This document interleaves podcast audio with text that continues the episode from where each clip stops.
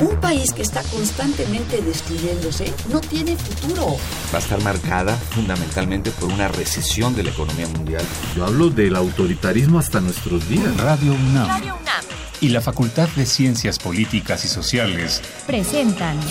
Tiempo de análisis. Me parece que tienen que darnos ya respuestas concretas. No se puede echar a andar la reforma electoral tal y como está planteada. Tenemos que seguir luchando por defender la libertad de expresión. Un espacio radiofónico donde con tu voz construyes el debate. Tiempo de análisis. Tiempo de análisis. Buenas noches, les saluda Elías Lozada, esto es Tiempo de Análisis, programa radiofónico de la, de la Facultad de Ciencias Políticas y Sociales. Estamos transmitiendo a través del 860 de amplitud modulada y también a través vía internet en www.radionam.unam.mx. Nuestros teléfonos en cabina son el 55 36 89 89 y LADA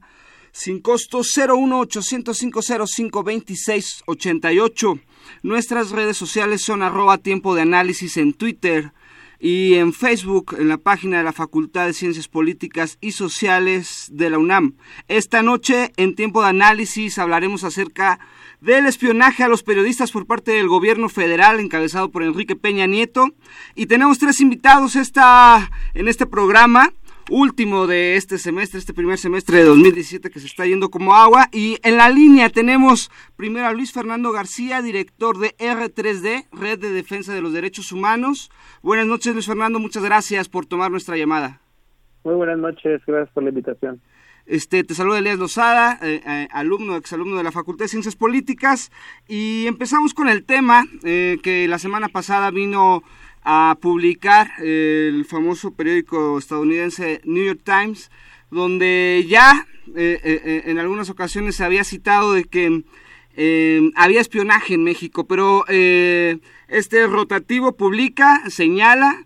da tres secretarías de, del gobierno federal y a raíz de eso es que nos hemos dado la tarea de investigar, de darle tiempo a este tema que nos parece de suma importancia, sobre todo por las por los derechos humanos que se violan en cuanto a la acusación de, de, este periódico y que el gobierno federal ha salido a, a, negarlo y ya platicaremos de las reacciones tanto del presidente Peña Nieto como de, de su gobierno y que también es tema de análisis. Pero Luis Fernando, eh, cuéntanos en primera instancia, eh, ¿qué tan grave es esta acusación? ¿Y, qué es lo primero que podrías tú eh, añadir sobre esto? Pues mira, creo que es gravísimo lo que se ha documentado y se ha revelado, ¿no? Eh, no solamente esta, estos casos fueron publicados por New York Times, eh, también eh, Citizen Lab, que es una institución académica de muy alto prestigio en temas de seguridad digital y de investigación, que está adscrita a la Universidad de Toronto, publicó una investigación y también nuestra organización R3D junto con Artículo 19 y SocialTIC publicamos un informe que pueden consultar en, en r3d.mx diagonal gobierno espía que es muy amplio y muy detallado y, con cientos y cientos de citas de todo lo que lo que encontramos. Y en ese informe los principales hallazgos son los siguientes y que por cierto son hallazgos que el gobierno federal y sus voceros no han podido ni podrán desestimar. Primero, hemos documentado, tanto en este informe como en un informe previo en febrero, cerca de 88 mensajes que después de una verificación técnica por parte de Citizen Lab, sin lugar a dudas y con certeza científica, constituyen intentos de infección con un malware conocido como Pegasus, comercializado por esta empresa israelí llamada NSO Group, este malware, una vez que toma control del dispositivo, permite, digamos, invadir de manera muy severa la privacidad de los dispositivos eh, y, digamos, esto está comprobado. 88 mensajes que fueron recibidos por 15 personas, defensoras de derechos humanos, periodistas, eh, activistas anticorrupción e incluso el hijo menor de una de las periodistas, de Carmen Aristegui. El segundo elemento de hallazgo también incontrovertible es que el gobierno mexicano es cliente y posee licencias para utilizar este malware de vigilancia conocido como Pegasus. Nosotros en nuestro informe presentamos documentos y contratos entre la Sedena y eh, eh, para adquirir estas licencias. Igual en el caso de la PGR hay documentos públicos, pero inclusive el presidente Peña Nieto el jueves pasado aceptó que el gobierno posee licencias para utilizar este malware de vigilancia. Y el tercer lugar es muy importante y eso para ello yo dirigiría a la gente que esté interesada al informe. Nosotros documentamos cómo estos mensajes son recibidos por los periodistas, los defensores de derechos humanos, activistas anticorrupción, justamente en momentos en los que su labor eh, de defensa de derechos humanos o periodística es particularmente sensible para los intereses del gobierno federal. Por ejemplo, eh, el, el, director del Centro PRO, que es una organización de derechos humanos que ha sido una de las principales representantes de los familiares de los 43 estudiantes desaparecidos de Yotzinapa, eh, recibió un mensaje intentando infectar su celular justamente el día que el equipo argentino de antropología forense eh, emitió un dictamen desestimando la tesis del, del digamos de la incineración de los cuerpos en el basurero de Gokula. La verdad cuatro histórica. días antes de que el GIEI emitiera su informe final. Esto nos denota que hay una, digamos, y eso se puede observar en todos los objetivos, eh, que nos denota una, eh, de una manera, indicios muy importantes de que el gobierno federal puede estar detrás de estos ataques. Eh, sí, eh, nos acordamos mucho de, de la verdad histórica eh, que en ese momento, bueno, era el tema de la agenda y ya desde ahí este, teníamos reportes o como tú bien citas, no, no fue el New York Times el primero o el único, y también medios mexicanos, porque eh, esto es, eh, digo, se dieron a conocer, tú estás dando que son 15 personas como tal, eh, en 88 mensajes, y ya había eh, un contexto de, de, de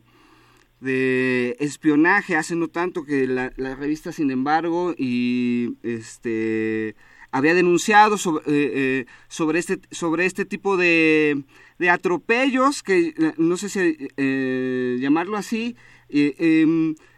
o qué calificativo podríamos darle a, esta forma en lo que se está demostrando por parte del gobierno federal pues son actos propios de un régimen autoritario, claramente, digamos, para que se dé una idea del auditorio. Los otros clientes, México es el mayor cliente de NSO y de otras empresas similares, pero los otros clientes principales de la empresa NSO son países como Mozambique, como los Emiratos Árabes Unidos, como eh, Somalia, países en donde no donde hay un déficit democrático muy particular. Y en ese grupo de países es a donde el gobierno federal actual nos ha llevado eh, a, emparejarnos, ¿no? Y creo que es, es gravísimo. El gobierno ha salido a, a primero de manera muy errática a decir que eh, que no hay pruebas, aunque bueno, las pruebas están ahí, nuestra, nuestra evidencia científica está disponible, es pública, se puede eh, hacer escrutinio de la misma, y por el contrario, no ha hecho una un ejercicio de transparencia del gobierno respecto de los de los contratos. Solamente ya hasta yo creo yo creo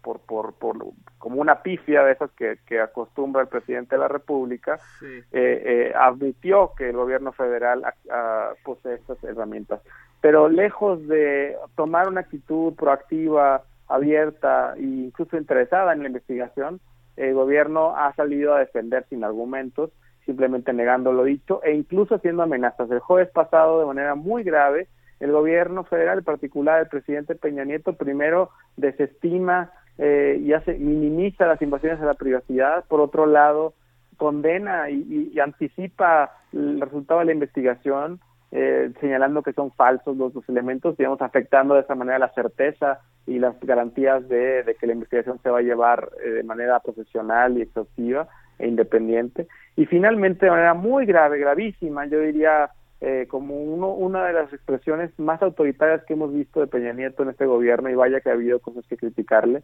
eh, eh, el presidente Peña Nieto ordena y amenaza a quienes hemos, eh, a quienes hemos documentado y publicado este caso, y en, en particular a los denunciantes, a las personas que además de ser espiadas, han denunciado con mucho valor, los amenaza de que se debe aplicar toda la ley, todo el peso de la ley en su contra, algo que después trató de, digamos, de, de, retractarse, pero que las palabras ahí están, el video ahí está y cualquiera puede verlo, que qué fue lo que dijo y lo que dijo fue una amenaza clara de la utilización eh, facciosa de la ley en contra de quienes han señalado con, de manera muy fundamentada uh, sospechas de que, de que su gobierno o alguna ente, algún ente del gobierno federal estaría detrás de ataques de, de, espionaje muy graves. Yo quisiera, me imagino, qué pasaría si esta, esta historia fuera eh, eh, publicada eh, en, en, un país con, con, contrapesos y con una institucionalidad democrática mucho más desarrollada, estoy seguro que las consecuencias públicas serían mucho más inmediatas y mucho más severas. Desgraciadamente en México, como en muchos casos, y no quiero decir que es el caso más importante en casos de, de corrupción, de violaciones de derechos humanos, el gobierno ha demostrado no ser capaz de investigarse a sí mismo y ya se ha conducido con un cinismo eh, muy, muy, digamos, lamentable desde, desde la sociedad. Por eso es que desde quienes hemos documentado este caso y hemos presentado las denuncias, estamos exigiendo dos puntos muy, muy importantes. Primero, que se transparenten los contratos y los procesos de contratación de este tipo de malware de vigilancia para que podamos eh, eh, tener una discusión respecto de quiénes podrían estar detrás de estos casos. Y el segundo es que dada que la investigación ha sido afectada en su integridad por las declaraciones del presidente, además de la credibilidad que no tiene ese gobierno por muchos casos que han sucedido estos últimos cinco años, es muy importante que se eh, acepte eh, la integración de un panel de expertas y expertos internacionales eh, bajo el bajo la coyuvancia de un organismo internacional para que supervise la investigación y pueda garantizarse que la misma va a dar con los responsables e imponer las sanciones que correspondan. ahí tienes mucha mucha razón Luis Fernando porque no entendemos eh, digo, eh, haciendo un poquito el análisis de la comunicación política, parece que se, se molestó el presidente Peña Nieto este, sobre este tema y no entendemos cómo la PGR se va a investigar a sí misma, ¿no? Eh, es algo que... Y, también no entendemos que salió, salió la respuesta del gobierno federal y empezó a incluir instituciones como el Instituto Politécnico Nacional, como el FBI, este, pero salió también eh, eh, el FBI a decir nosotros con el con el gobierno federal mexicano no tenemos este nada hablado siquiera en cuanto a, a, este tema de espionaje entonces em, respuestas eh, muy rápidas muy vagas de, del presidente de México que a todas luces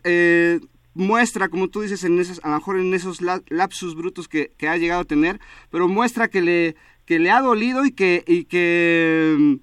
desde un principio lo niega, es decir, que este, está dando ya casi casi un juicio y que eso le tocaría este, darlo um, a la gente que investigue sobre esto, que si es la PGR, bueno, ¿qué podemos esperar, Luis Fernando? Pero bueno, ¿cuál, cuál es el, el siguiente paso para, para este grupo de periodistas este, que, que tienen que entablar la demanda? ¿Cuál es el siguiente paso con ellos y de activistas? Bueno, la, denuncia se interpuso antes inclusive de que, de que se, hiciera la, la conferencia de prensa. La presentamos el mismo lunes 19 de junio y es, resulta particularmente paradójico como la primera respuesta del gobierno fue presente en denuncia, la cual ya se había presentado, por cierto, y después, unos días después, el presidente sale a decir, investiguen los que denunciaron. Entonces, eh, una esquizofrenia muy terrible y que denota que no tienen respuestas, que no tienen respuestas y que su actitud yo la considero que es crea muchas más sospechas de a qué nivel se conocía y se operaba esta, este ataque, esos ataques sistemáticos en contra de la sociedad civil y en contra de quienes eh, han hecho un gran servicio al interés público publicando información sobre la corrupción en el gobierno federal, sobre las violaciones de derechos humanos cometidas por agentes federales y por la, en la defensa de los derechos humanos y en el combate ante la corrupción. Creo que eh, este ataque no es un ataque únicamente en contra de las víctimas, sino en contra de toda la sociedad mexicana, porque ataca a aquellos que, eh, que, que de alguna manera han, han también dado un servicio público. Y es particularmente paradójico cómo estas herramientas tan importantes importantes, tan, tan sofisticadas y tan caras, por ejemplo, cada infección se ha calculado que costaría 77 mil dólares, digamos, si estas 15 infecciones las calculáramos, estamos hablando de que el gobierno federal habría dedicado más dinero en, en espiar a estas 15 personas que en, en todo el presupuesto eh, dedicado a la protección de periodistas, por ejemplo, ¿no? Y eso es particularmente paradójico como se, en lugar de utilizar las herramientas para investigar a los corruptos, a los violadores de derechos humanos, se utilizan contra aquellos que exponen esa corrupción y esas violaciones de derechos humanos, lo cual me parece muy grave. Nosotros seguiremos eh, eh, presionando la investigación, seguiremos presionando e y, y solicitamos la solidaridad de la sociedad para exigir la, la, instalación de un panel de, de, expertas y expertos independientes y que se transparente de manera inmediata los contratos eh, a través de los cuales se han adquirido esas capacidades que han sido, como ha sido demostrado, abusadas en contra no nada más de sus 15 personas, sino de las posibilidades de este país de vivir eh, eh, con una mínima aspiración democrática. Pues este, Luis Fernando, muchas gracias eh, por tomarnos la llamada. Quiero que nos repitas eh, eh, otra vez la dirección de r3d.com y, esta, y este estudio sobre gobierno espía. Estoy, estoy, también leyendo que em, aparte de esos 88 intentos, hay 12 intentos, 12 intentos más registrados en contra de científicos o activistas de la Alianza por la Salud Alimentaria, que a lo mejor esos este, cuentan dentro de esos 88 o no. Sí, junto con los 12 mensajes que se publicaron en febrero, son 88 en total y son 15 personas en total. Bueno, pueden, consultar todo el informe y más información que, eh, de nuestra organización en r3d.mx. El, el, informe está en r3d.mx diagonal gobierno espía y también pueden seguir nuestras redes sociales en Twitter arroba r3dmx y en Facebook también eh, R3DMX, donde pueden darle seguimiento al trabajo que estamos haciendo en este caso y en otros temas de derechos humanos en el entorno digital. Pues Luis Fernando García, director de R3D, Red de Defensa de Derechos Humanos, muchas gracias por tomarnos la llamada y estaremos al pendiente por parte aquí del programa radiofónico de la Facultad de Ciencias Políticas y Sociales sobre este tema importantísimo y parece que, que no se acaban los escándalos en este sexenio con Enrique Peña Nieto. Muchas gracias, Luis Fernando. Muchas gracias a ti.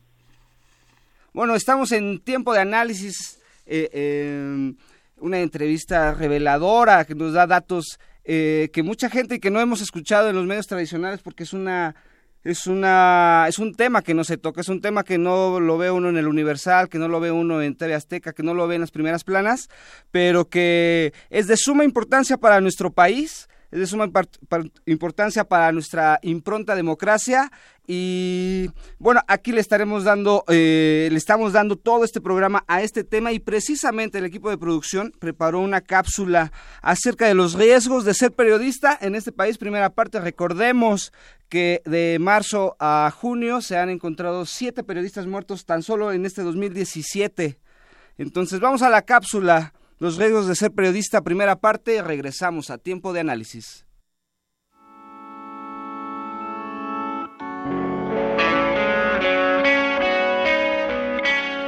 Muy buenas noches. El pasado viernes 2 de junio se llevó a cabo la octava sesión del Seminario Interdisciplinario de Análisis de Coyuntura de la Facultad de Ciencias Políticas y Sociales. En esta sesión, el tema que se analizó fue la violencia y agresión que padecen los periodistas en México. La sesión tuvo como punto de partida el asesinato del periodista Javier Valdés y las acciones anunciadas por el presidente Enrique Peña Nieto el 17 de mayo, dos días después del asesinato de Valdés. Este crimen recorrió con gran velocidad el mundo, siendo replicada la noticia por distintos medios informativos en redes sociales, radio y televisión. Javier Valdés fue cofundador del semanario Río 12 y su asesinato volvió a poner en evidencia la vulnerabilidad de los periodistas y la precariedad con la que realizan su labor. De acuerdo con la información oficial de la Fiscalía Especializada para la Atención de Delitos Cometidos contra la Libertad de Expresión, se contabiliza desde el año 2000 121 homicidios de periodistas. Según los datos de la misma institución, la impunidad es del 99.75%. Los compromisos que anunció el presidente de la República el 17 de mayo fueron tres y tienen como objetivo fortalecer la seguridad de los periodistas. Estos son fortalecer la estructura y presupuesto del mecanismo de protección a periodistas y defensores de derechos humanos, establecer un esquema nacional de coordinación con los estados y un protocolo de operación para reducir situaciones de riesgo. Y por último, fortalecer la Fiscalía Especial para la Atención de Delitos Cometidos contra la Libertad de Expresión, el Ejecutivo Federal solo promete, a través de sus tres compromisos, poner en marcha mecanismos y propuestas que ya existían y que por omisión, ineficacia o falta de voluntad política no han funcionado. Frente a este panorama, el Comité para la Protección de Periodistas publicó el 3 de mayo el informe llamado Sin excusa. México debe quebrar el ciclo de impunidad en asesinatos a periodistas en el informe hacen recomendaciones al presidente al Procurador General de la República, al Gobierno de Veracruz y a la Organización de Estados Americanos, a esta última para que el organismo fije y exige el cumplimiento del principio 9 de la Declaración de Principios sobre Libertad de Expresión de la Comisión Interamericana de Derechos Humanos, la cual cita el asesinato, secuestro, intimidación, amenaza a los comunicadores sociales, así como la destrucción material de los medios de comunicación, viola los derechos fundamentales de las personas y coarta severamente la libertad de expresión con información del Seminario Interdisciplinario de Análisis de Coyuntura de la Facultad de Ciencias Políticas y Sociales, se despide de ustedes Jessica Mejía. Continúa escuchando Tiempo de Análisis.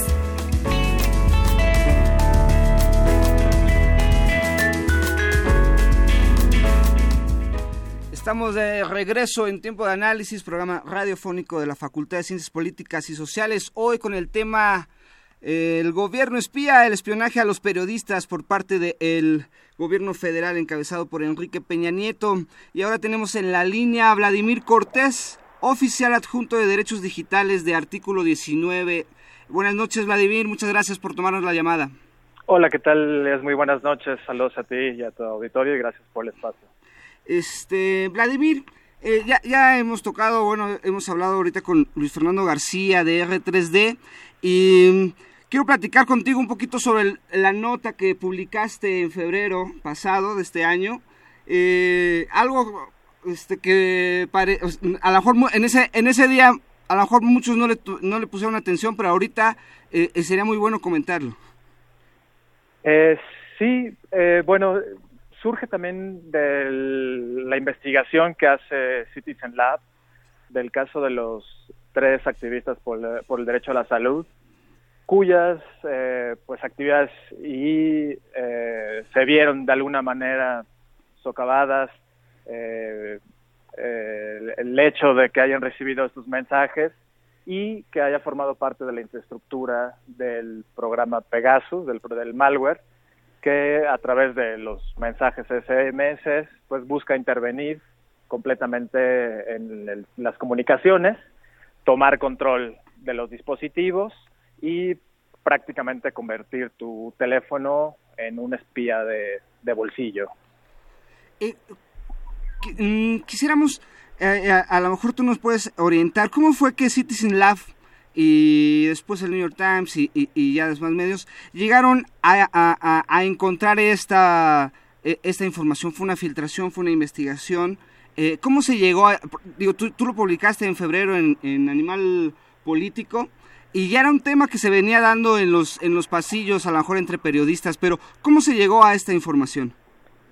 Pues mira, contrario a algunas posturas que han eh, manifestado que esto es una filtración por parte del gobierno, eh, hay que recordar que esto es una investigación que se hizo,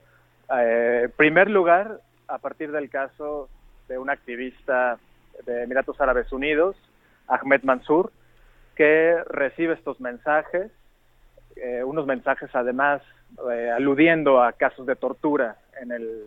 Emiratos Árabes Unidos, lo cual pues al ser de interés para un activista, un defensor de derechos humanos, pues te, da como este eh, como duda, ¿no? Y, de quererle dar clic para poder abrir este enlace para saber qué contiene el mensaje. Entonces, Ahmed Mansour en el 2016 eh, envía estos mensajes al Citizen Lab, una entidad académica que pertenece a la Universidad de Toronto, al Departamento de Asuntos Globales eh, de la Escuela Munk, y eh, a partir del análisis que ellos hacen, un análisis técnico, se dan cuenta que efectivamente se trata de un programa que pertenece a una empresa, NSO Group, que a través de las vulnerabilidades que identifica en teléfonos móviles, llámese Android, eh, iPhone eh, o BlackBerry, y, y, podemos también como recordar que en el año 2016, cuando se da este caso con, con Ahmed Mansour, en el cual también posteriormente se incluye el caso del periodista Rafael Cabrera, que cabe destacar que él es uno de los periodistas que investigaron con Carmen Aristegui. Con Carmen Aristegui el caso de la Casa Blanca. Así es. En los meses de agosto, septiembre, creo que fue en el mes, en el mes de septiembre, eh, iPhone lanza un parche de seguridad a partir de este trabajo que hace el Citizen Lab y el rastreo que hizo de los mensajes que recibió Ahmed Mansour para poder eliminar estas eh, vulnerabilidades. Las vulnerabilidades básicamente son como estas puertas traseras que, que, no conocemos, a través de las cuales se puede eh, insertar este programa malicioso, un programa que es prácticamente inadvertido, que realmente no se puede como eh, fácilmente identificar y poder ver y que eh, pues toma el control de nuestras comunicaciones. Eh, Vladimir, em, en contexto y a propósito, em, eh, ya estábamos platicando hace unos minutos, eh, la violación de los derechos humanos en este sentido, ¿qué, si se llega a comprobar, qué delitos el gobierno federal estaría cometiendo en este sentido? Pues mira, además de violar normas internacionales, que tiene que ver básicamente con el derecho a la privacidad, esto hay que tener, hay que recalcarlo, ¿no? Sí. Que como ciudadanos, como periodistas, como defensores de derechos humanos, en fin, todas las personas tenemos reconocidos este derecho. Es un derecho a mantener la intimidad nuestra información y que no se pueden realizar intervenciones en las comunicaciones de manera ilegal, de manera abusiva y de manera eh, en la que no exista una orden judicial. En esos casos, está tipificado como un delito grave eh, la intervención de las comunicaciones y la pena, eh, la sanción va de los 6 a los, a los 12 años. Entonces, aquí pues estaríamos eh, enfrentándonos con el caso de los periodistas, los defensores de derechos humanos, Carmen Aristegui, Carlos Lorete Mola, Mario Patrón, en fin, todos ellos estarían frente a un escenario en el que no está existiendo una, un fundamento eh, legal para decir, bueno, estamos utilizando estas herramientas eh, y sobre todo también la, parte de la, de la, de la notificación, eh, que es algo que también se está como exigiendo, ¿no? Que en este estado de descontrol en cuanto a la vigilancia, pues existan también como los mecanismos y se reconozcan una serie de, de derechos. Pues, eh, eh, Vladimir, eh, que bueno, digo, tú nos abres el panorama eh, citando a Ahmed Mansur, que coescribe junto con la periodista también Sofía, perdón, Nicole Perlot, y, y, nos muestras que a lo mejor lo que hicieron con Ahmed Mansur,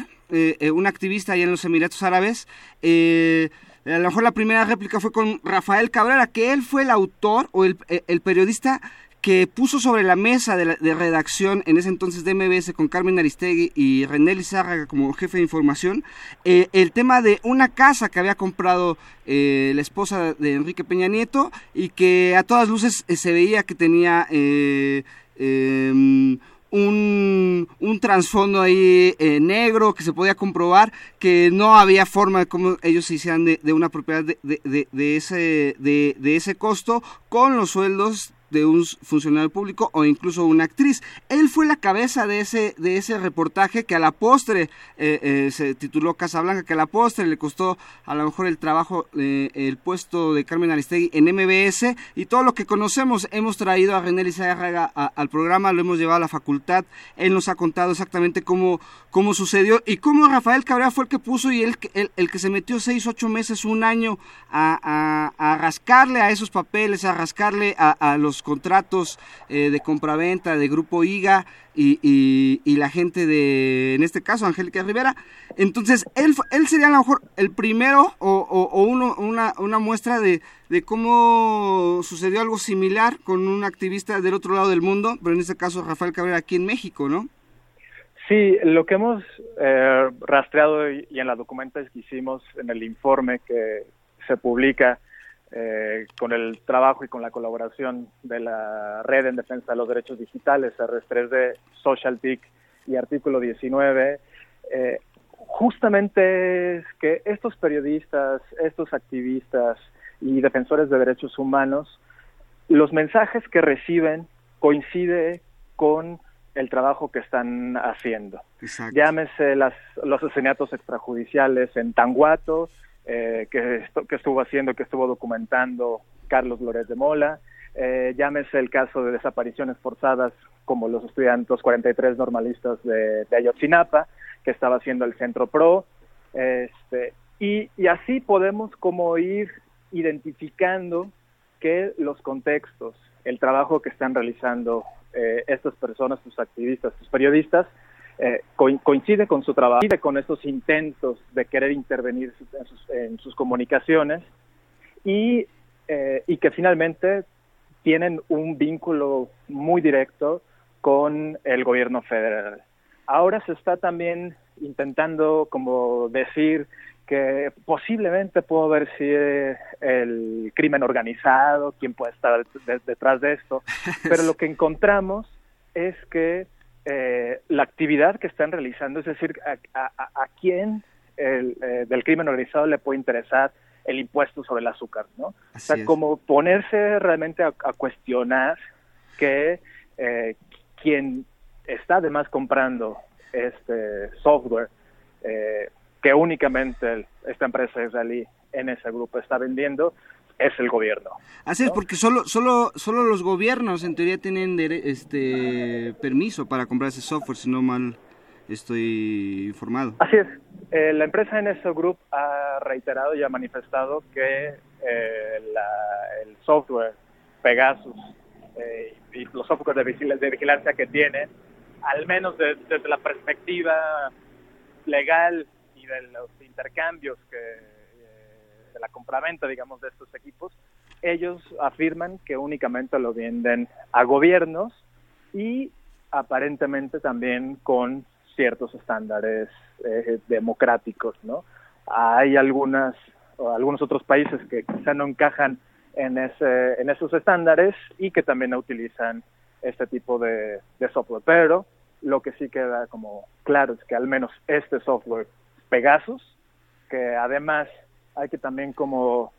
eh, recalcar que no es el software Pegaso que se vende en la Plaza de la Tecnología, sí. este, sino que se trata de una herramienta realmente sofisticada que tiene esta capacidad pues de intervenir completamente un, un teléfono. Sí, eh, mira, Vladimir, quiero tocar otro tema contigo. Antes poner en contexto, quiero tocar el tema del empoderamiento digital a propósito de este, lo que haces en artículo 19 y a propósito también, por ejemplo, de, los dos ataques mundiales que hemos tenido, eh, sobre todo en Europa y Asia, eh, el último ayer.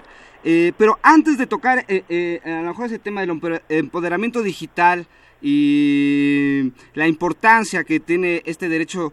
que todos tenemos, eh, el contexto de que Carmen Aristegui en 2005 ya había entrevistado o ya había hecho una pregunta acá, a, en ese entonces Luis Videgaray, jefe de campaña de Enrique Peña Nieto, sobre un supuesto, una supuesta nota que salió en el Estado de México. Eh, en aquel entonces Enrique Peña Nieto iba por la, por la gobernatura del Estado de México y mm, ya se les acusaba de espiar a sus rivales políticos. Eh, Aristegui en su programa en aquel entonces en en W Radio, se, le, le, preguntó tajantemente a Luis Videgaray y Luis Videgaray, en lugar de contestar sí, no, quién sabe, lo único que dijo, el tribunal dijo que nosotros eh, no espiamos o no es la forma que nos conducimos y, digo, habrá a lo mejor pruebas periodísticas o pruebas o acusaciones, pero a nosotros nos nos eh, limpiaron la juez o el, el, el, dictamen final fue de que eh, no no, no, no hacemos espionaje, pero ya desde ese entonces, hace más de una década, eh, Enrique Peña Nieto, en este caso Luis Videgaray, se les confrontaba con un tema exactamente igual. Pero bueno, este, eso lo dejamos para más adelante. Vladimir, cuéntanos un poquito del empoderamiento digital. ¿Qué es el empoderamiento digital? Pues eh, básicamente que como ciudadanos, como periodistas, activistas, en fin, en las actividades que, que nosotros realicemos, tenemos eh, la capacidad también como de establecer eh, niveles de protección en cuanto a nuestros datos, en cuanto al manejo de la información que tenemos, en cuanto, en cuanto a utilizar herramientas que garanticen la confidencialidad de nuestras comunicaciones, es decir, la capacidad que tenemos eh, como personas, como individuos, de ya no solamente delegar a terceros o delegar a un intermediario, llámese Facebook, llámese Twitter o Google o navegación del Internet, eh, el manejo de nuestra información, el manejo de nuestros, de nuestros datos, sino que ahora nosotros como ciudadanos tenemos como el, acceso y la posibilidad de poder controlar ese tipo de, eh, de información que, que, estamos compartiendo, que pueden ser nuestros datos, que puede ser un periodista que está contactando una fuente y que le está brindando como algún tipo de, eh, de información que puede ser sensible, porque se trata de algún caso de corrupción, algún trato de trata de personas, en fin, ¿no? Como diferentes temáticas y entonces ahí nosotros como ciudadanos tenemos esta, este, poder, esta capacidad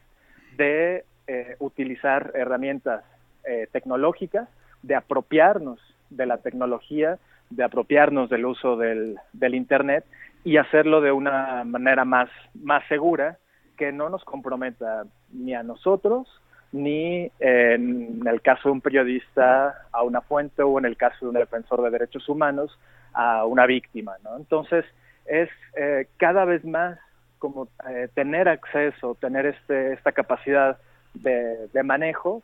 y lejos como de caer en una paranoia de, bueno, todos me están vigilando, eh, todo se puede filtrar, es decir, qué cosas yo puedo hacer como, como usuario de Internet, de un teléfono eh, smartphone, de un teléfono inteligente, eh, para garantizar una mayor protección.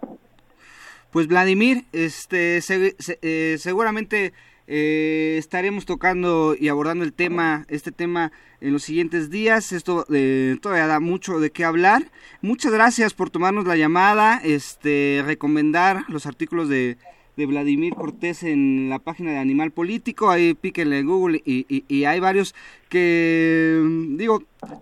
nada nuevo, va, pero estos este tipos de temas no se ven en los portales nacionales. Ya, pues, pues muchísimas gracias a ti por el, por el espacio, por poder compartir también eh, pues una postura importante también desde artículo 19 en materia de libertad de expresión, en, permitir el flujo de información y en que como ciudadanos también, también tenemos esta eh, pues, capacidad de podernos eh, proteger.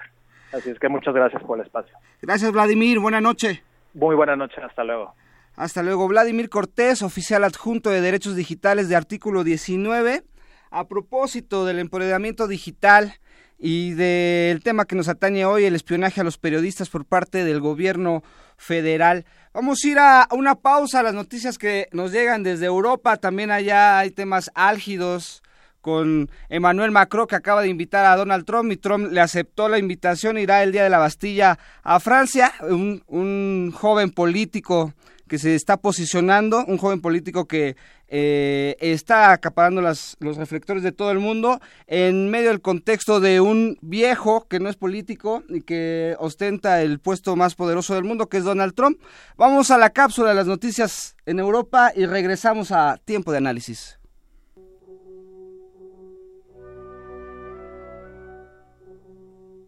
Buenas noches. El Centro de Estudios Europeos presenta Noticias desde Europa cápsulas de análisis y opinión sobre el acontecer en ese continente. Los pasados domingos 11 y 18 de junio se llevaron a cabo la primera y segunda vuelta de las elecciones legislativas en Francia, las cuales han sido definidas como históricas. Para entender mejor estas elecciones y sus implicaciones, el doctor Roberto Peña nos comentó lo siguiente. Emmanuel Macron, ya considerado como un ícono del cambio histórico que ha experimentado recientemente el contexto político de Francia, obtuvo, al mes de iniciado su gobierno, el primer triunfo político en las elecciones legislativas que en la segunda vuelta celebrada el pasado 18 de junio ganara por amplia mayoría la Asamblea Nacional, lo que es una condición básica para echar a andar sus propuestas de reforma anunciadas durante su campaña electoral para tratar de superar el estancamiento económico de varios años que vive Francia. el proceso electoral del Poder Legislativo francés respondió favorablemente a la estrategia del movimiento político de la República en marcha, en donde el bono Macron se impuso en la primera y segunda vuelta de dichas elecciones, obteniendo 306 curules y con ellos la mayoría absoluta. Además, hay que agregar 42 curules del partido asociado, el centrista Modem, así como otros diputados independientes afines al proyecto Macron. Cabe recordar que la Asamblea Nacional Francesa tiene 577 escaños y un partido logra la mayoría absoluta con 289. En la elección legislativa se reproduce y profundiza el efecto inicialmente obtenido en la elección presidencial, el colapso de los partidos dominantes del sistema político francés que se habían venido alternando el poder desde 1958, desde la fundación de la Quinta República, entre la derecha democristiana y la izquierda socialdemócrata, o sea, entre los partidos republicano y socialista. Por otro lado, el partido ultraderechista Frente Nacional de Marine Le Pen, que disputó la segunda vuelta de la elección presidencial, prácticamente colapsó al obtener solamente ocho escaños. La ya considerada primavera electoral francesa ha concluido con la consagración de Macron como un presidente que, en correspondencia con el sistema político francés, ya es considerado de los más poderosos en las últimas décadas, pues tendrá la oportunidad de gobernar con una mayoría absoluta en el Parlamento y una oposición debilitada donde el Partido Republicano, con sus 112 diputados y 23 más de sus aliados, se convierte en primer partido de oposición, siguiéndole el Partido Socialista y sus, aliados con 42 curules. Y al fondo de la tabla, con una representación marginal, el Frente Nacional, que solo alcanzó 8 escaños, lo que no le va a permitir formar grupo parlamentario, ya que se, requiere tener como mínimo 15 diputados. En unas pocas semanas el escenario político francés ha sufrido un vuelco radical donde se pueden apreciar los siguientes cambios. De manera paralela al desmembramiento de la estructura partidaria dominante de la Quinta República, se presenta la renovación de la clase política francesa que, con correspondencia al nuevo liderazgo potencial de Macron, llega al Parlamento francés una masa de nuevos diputados arropados por un nuevo partido con un poco más de un año de existencia. En el nuevo escenario de la Asamblea Nacional, 60% de los escaños será ocupado por más mujeres y más representantes del mundo empresarial, donde los políticos profesionales quedarán como un sector minoritario. Lo interesante a considerar de este cambio profundo del escenario político francés tradicional es que la estrategia de Macron se lleva a cabo sin alterar un ápice el marco institucional y legislativo del sistema francés que surge en 1958 con la Quinta República. Sin embargo, el fenómeno Macron y el resultado de las elecciones parlamentarias han vuelto a abrir el debate de un sistema electoral en dos vueltas que sobredimensiona la representación del ganador y marginaliza al perdedor. También se revela el tema del abstencionismo, que en esta ocasión fue la mayor experimentada en toda la historia de la Quinta República, al presentarse en la primera vuelta con 51.3% y en la segunda sube al 57.3%. El abstencionismo en las elecciones legislativas ha sido recurrente. Las causas se vienen señalando por la fatiga electoral, la sensación de que las legislativas estaban decididas de antemano, donde ya se esperaba que el fenómeno Macron se impusiera, o la apatía ante el fenómeno Macron, visto como un hecho inevitable, por lo que la abstención se considera como un voto de confianza al joven presidente. Sin embargo, y para concluir, la abstención debe ser atribuida también a la incapacidad de los partidos por movilizar a la ciudadanía y a que los líderes de los partidos perdedores son considerados los responsables por lo que su imagen y proyección pública ha quedado reducida. Se despide de ustedes Ociel Segundo. Continúa escuchando Tiempo de Análisis. Esto es Tiempo de Análisis. Regresamos después de las noticias que nos dan desde Europa, sobre todo eh, la joven estrella política Emmanuel Macron, que está trayendo reflectores y que seguramente estará eh, eh, en muy pocos meses ya a la altura de, de políticos que podemos ahora citar como Merkel, como Putin, tomando las riendas en un mundo que está cambiando, en un mundo que, que siempre está cambiando y que Ahora los europeos quieren regresar a tener eh, protagonismo perdido en algún momento y más con el contrapeso que tienen enfrente Donald Trump, eh, un tema que ya hemos abordado aquí en este programa. Pero bueno, hoy nos ocupa el gobierno que espía periodistas, el gobierno federal encabezado por Enrique Peña Nieto. Y en, en la línea telefónica tenemos a Sofía de Rubina, abogada del Centro de Derechos, abogada del Centro de Derechos Humanos Agustín Pro. Buenas noches, Sofía. Hola, buenas noches, Elías. Ah, buenas noches, Sofía. Muchas gracias por tomarnos la llamada. Eh, Sofía, eh, ya hemos hablado aquí el tema, pero es eh, bastante extenso y hasta nos falta tiempo para, para, para tocar esto que nos indigna a nosotros como periodistas, a nosotros como ciudadanos mexicanos, que el gobierno utilice los recursos para espiar a periodistas y activistas.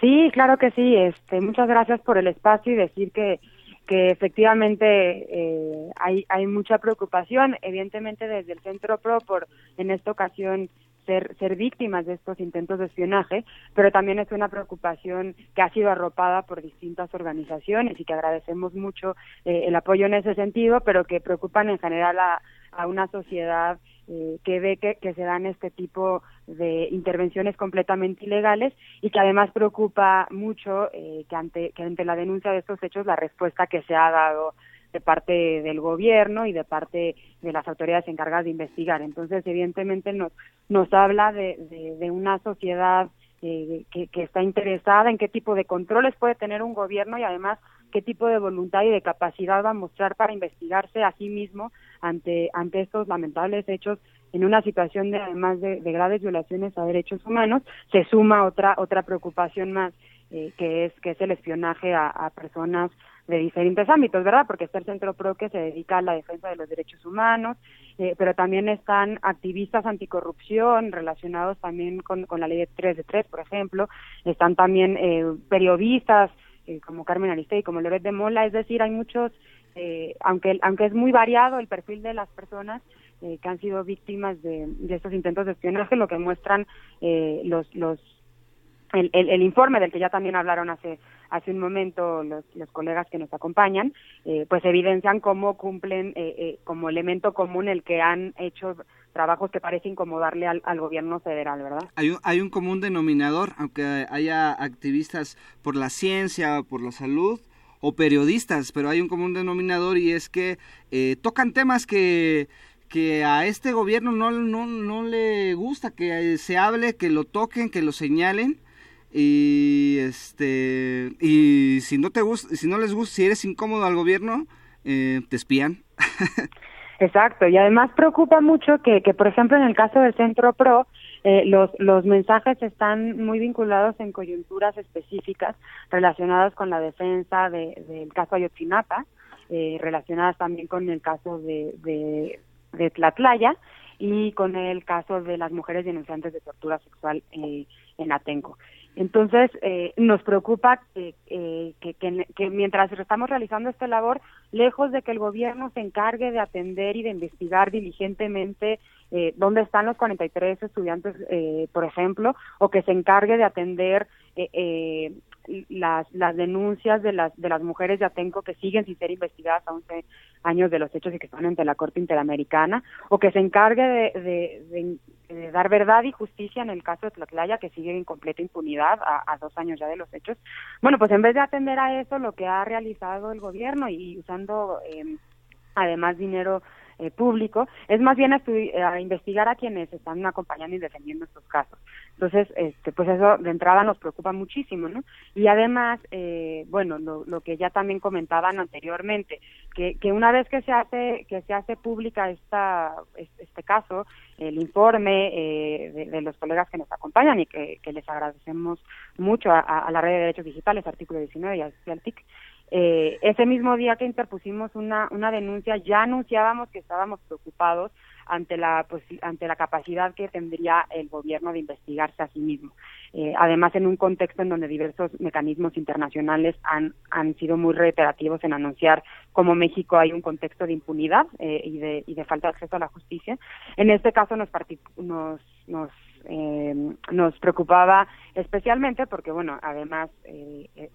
¿qué, garantías habrían de independencia de la propia Procuraduría en investigarse a, sí misma, ¿verdad? Incluso cuando una de las propias dependencias que está señalada como, como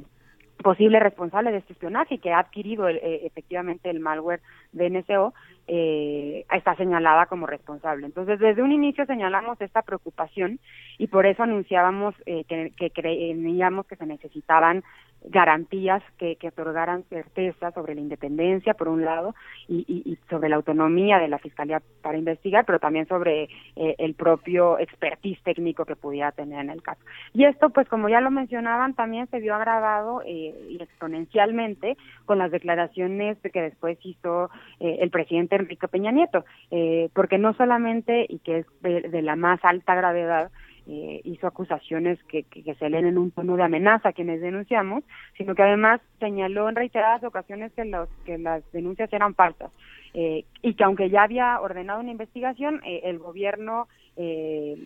lo exonera a su gobierno diciendo que las denuncias son falsas y que el gobierno no espía. Eh, esto lo que nos lo que nos dice es que se está adelantando una investigación sin tener ninguna pruebas y por el contrario, sin considerar las pruebas que efectivamente ya fueron proporcionadas, se adelanta al señalar que, que, que estas denuncias son son falsas y bueno, cuando tenemos una Procuraduría que depende de, del Ejecutivo, es decir, que no cuenta con autonomía, pues nos preocupa que esta sea la señal que le está mandando eh, a la Procuraduría para concluir básicamente eh, llevar al fracaso una investigación. Por eso hemos sido bien enfáticos en, en sostener la importancia, eh, ahora con más razón, de que exista, por ejemplo, un panel de expertos y de expertas independientes eh, y que es distinto al que, hay que decir que es distinto a lo que ya anunció eh, el, fiscal Ricardo Sánchez de la FEABLE. Lo que queremos es que haya un mecanismo auspiciado, eh, un, panel auspiciado por un mecanismo internacional que pueda garantizar que efectivamente eh, la, Procuraduría está haciendo las, investigaciones y las diligencias que tiene que hacer y que documente la acción o la omisión que pudieran estar llevando a cabo para tener mínimas, mínimas condiciones de certeza de que se está realizando algo respecto a la investigación. Eh, digo, y, también a veces nos quedamos insatisfechos porque aunque ellos lleguen a, a, una resolución, si al gobierno no le gusta, dice que no es por ahí y este eh, eh, ya pasó con, con el informe eh, sobre Ayotzinapa y que es el último antecedente y que no, no es este no nos deja nada claro y que ya salieron a decir que hasta el 2021 no se va a saber o no se va no se va a poder hacer público, ¿no es así? Sí, lo que justamente lo que mencionas es, es muy importante desde nuestra desde nuestra experiencia en el Centro Pro y justamente con el caso Ayotzinapa vimos la importancia de que existan mecanismos extraordinarios que, puedan abonar a la verdad y a la justicia cuando justo las, las autoridades no están siendo capaces y no han tenido la voluntad ni ni ni ni, eh, ni, ni la capacidad para realizar investigaciones cuando los involucran ellos mismos. El grado, por ejemplo, de criminalidad que muestra Yotzinapa, de vinculación entre el crimen organizado y las autoridades, ha sido siempre un, un, un punto que el gobierno ha querido limitar muchísimo. Y, y, y, recordarán que además eh, en el caso de Ayotzinapa se intentó enterrar desde un principio el caso con la llamada eh, verdad histórica y que, y que, fue justamente el grupo interdisciplinario de expertos independientes que nombró la Comisión Interamericana eh, el que hizo y el que desmintió esta verdad, porque posiblemente nos habíamos quedado en un escenario en donde, eh, aunque, aunque habían sospechas de que no era cierto, ahí lo hubiera intentado cerrar la Procuraduría. Y gracias a la existencia de este grupo eh, que aportaron pruebas y que se adentraron al expediente y que pudieron proponer diligencias e investigaciones, pudimos saber que, que efectivamente no había ningún sustento de esa, de esa verdad y, y, y, además nombrar algunas recomendaciones sobre por dónde ir la investigación. Ahí obviamente hay todavía muchos pendientes, dejaron muchas recomendaciones eh, hechas y que ahora hay un mecanismo que les está dando seguimiento, pero lo que es un hecho es que nos muestran la necesidad de contar con eh, con este tipo de mecanismos de supervisión internacional eh, ante los ojos eh, del mundo es ante donde el gobierno tiene que rendir cuentas y donde no ha sido capaz de demostrar que efectivamente es un gobierno eh, democrático, al contrario, las señales son, son lo contrario. Entonces, por eso hemos sido tan enfáticos en sostener que, que la experiencia nos dicta en la importancia de, reiterar este tipo de mecanismos extraordinarios y que la supervisión internacional en tiempo real durante el desarrollo de las investigaciones son condiciones mínimas necesarias para poder llegar a algo. Eh, sabemos que en el caso de Tinapa todavía no llegamos a la verdad, todavía no sabemos dónde están los 43, pero nos han dado alguna ruta y han permitido que no se cierre de carpetazo. Por eso es que eh, tomando esa experiencia y tomando otras otras experiencias similares es que reiteramos con, con especial énfasis que en este caso, con las declaraciones del presidente Peña Nieto, con la posibilidad de autoridades dentro de la propia PGR responsables, con el contexto de impunidad que existe, es que vuelve totalmente necesario que exista, por un lado, mucha presión en que se resuelva, eh, mucha presión internacional también en saber la verdad, pero también condiciones mínimas eh, que, que, que nos hablen de algún tipo de certeza dentro de la investigación. Por eso hemos sido desde las organizaciones que hemos sido víctimas, pero también que nos acompañan, enfáticas en, en, en, sostener esto y en sostener también la importancia de que, por ejemplo, se transparenten los contratos y el uso que se ha dado a la adquisición de estos softwares. Esto se podría hacer ya de entrada, no se necesita eh, que se realice en el contexto de la investigación. Y sería una mínima muestra de voluntad de un gobierno que quisiera eh, dar luces de que quiere resolverlo. Lo que vemos es preocupante porque no ha sido así, ¿verdad? Ha sido hacia el, hacia el lado contrario. Exactamente del lado contrario. Y bueno, ese es eh, será una buena prueba para, para ver cómo, de, eh, a ver de qué está hecho el sistema mexicano eh, en, para tratar este tipo de asuntos, porque el, el sexenio de Enrique Peña Nieto se está yendo como agua, el último año que le queda. Eh, tenemos que estar muy atentos con este tema, tenemos que estar muy atentos con la designación o no del fiscal anticorrupción, porque de ahí dependerá mucho uh -huh. eh, eh, cómo se sigan este tipo de temas, Ayotzinapa, Tlatlaya y, y, y ahora eh, eh, esto que es gravísimo en, en otros países eh, ya lo comentábamos con nosotros este eh, colegas invitados a hablar sobre el tema. Por otros países, por muchísimo menos, Enrique Peña Nieto tendría eh, casi un, ju un, juicio político en su contra. Aquí eh, estamos muy lejos de eso, pero bueno, este de nuestra parte queda estar pendientes de ese tema, darle difusión. Es un tema que no se ve en las primeras planas de los diarios nacionales, que no se ve en Televisa, en TV Azteca, o si se toca, se toca de una forma muy TV Azteca de plano no se toca. en los medios nacionales y, y, a veces este, otras noticias eh, inundan a la, a, a, la opinión pública y esto se deja de, ah, sí, el gobierno espía, ah, sí, uh -huh. este, es muy fácil, ah, yo creo que sí, porque ahora todo el mundo puede espiar, hackear eh, en este planeta. Y bueno, de nuestra parte está eh, eh seguir eh, dándole vuelo, sí, dándole seguimiento a, a, a esto que es muy grave, que que, que, ha pasado, que se ha publicado y que, que, le, y que, bueno, aquí lo hemos comentado, Sofía. Pues este, se nos acabó el programa. Muchas gracias por tomarnos la llamada, Sofía de Rubina. No, muchas gracias a ustedes por el espacio y por la atención al tema y el seguimiento que puedan seguir dando. Les agradecemos mucho. Bueno, muchas gracias. Buenas noches. Buenas noches. Hasta luego. Es Sofía de Rubina, abogada del Centro de Derechos Humanos Agustín Pro o Centro Pro. Eh, estamos ya a dos minutitos de terminar nuestro programa. Hoy muy intenso, eh, polémico, indignante es la palabra eh, para el tema que, tocamos. El gobierno federal espía a los periodistas, sí o no. Eh, ahí están las pruebas, ahí está todo lo que se ha publicado, lo que se ha investigado y es eh, em, algo absurdo a lo mejor que sea el propio gobierno que se investiga a sí mismo y ahí lo dejamos sobre la mesa. Eh, nosotros nos vamos de vacaciones, pero tiempo de análisis estará con ustedes el próximo miércoles y los siguientes tres miércoles a las 8 en punto de la noche. Nosotros nos vamos de vacaciones, regresamos para el semestre, el segundo semestre de este 2017. Eh,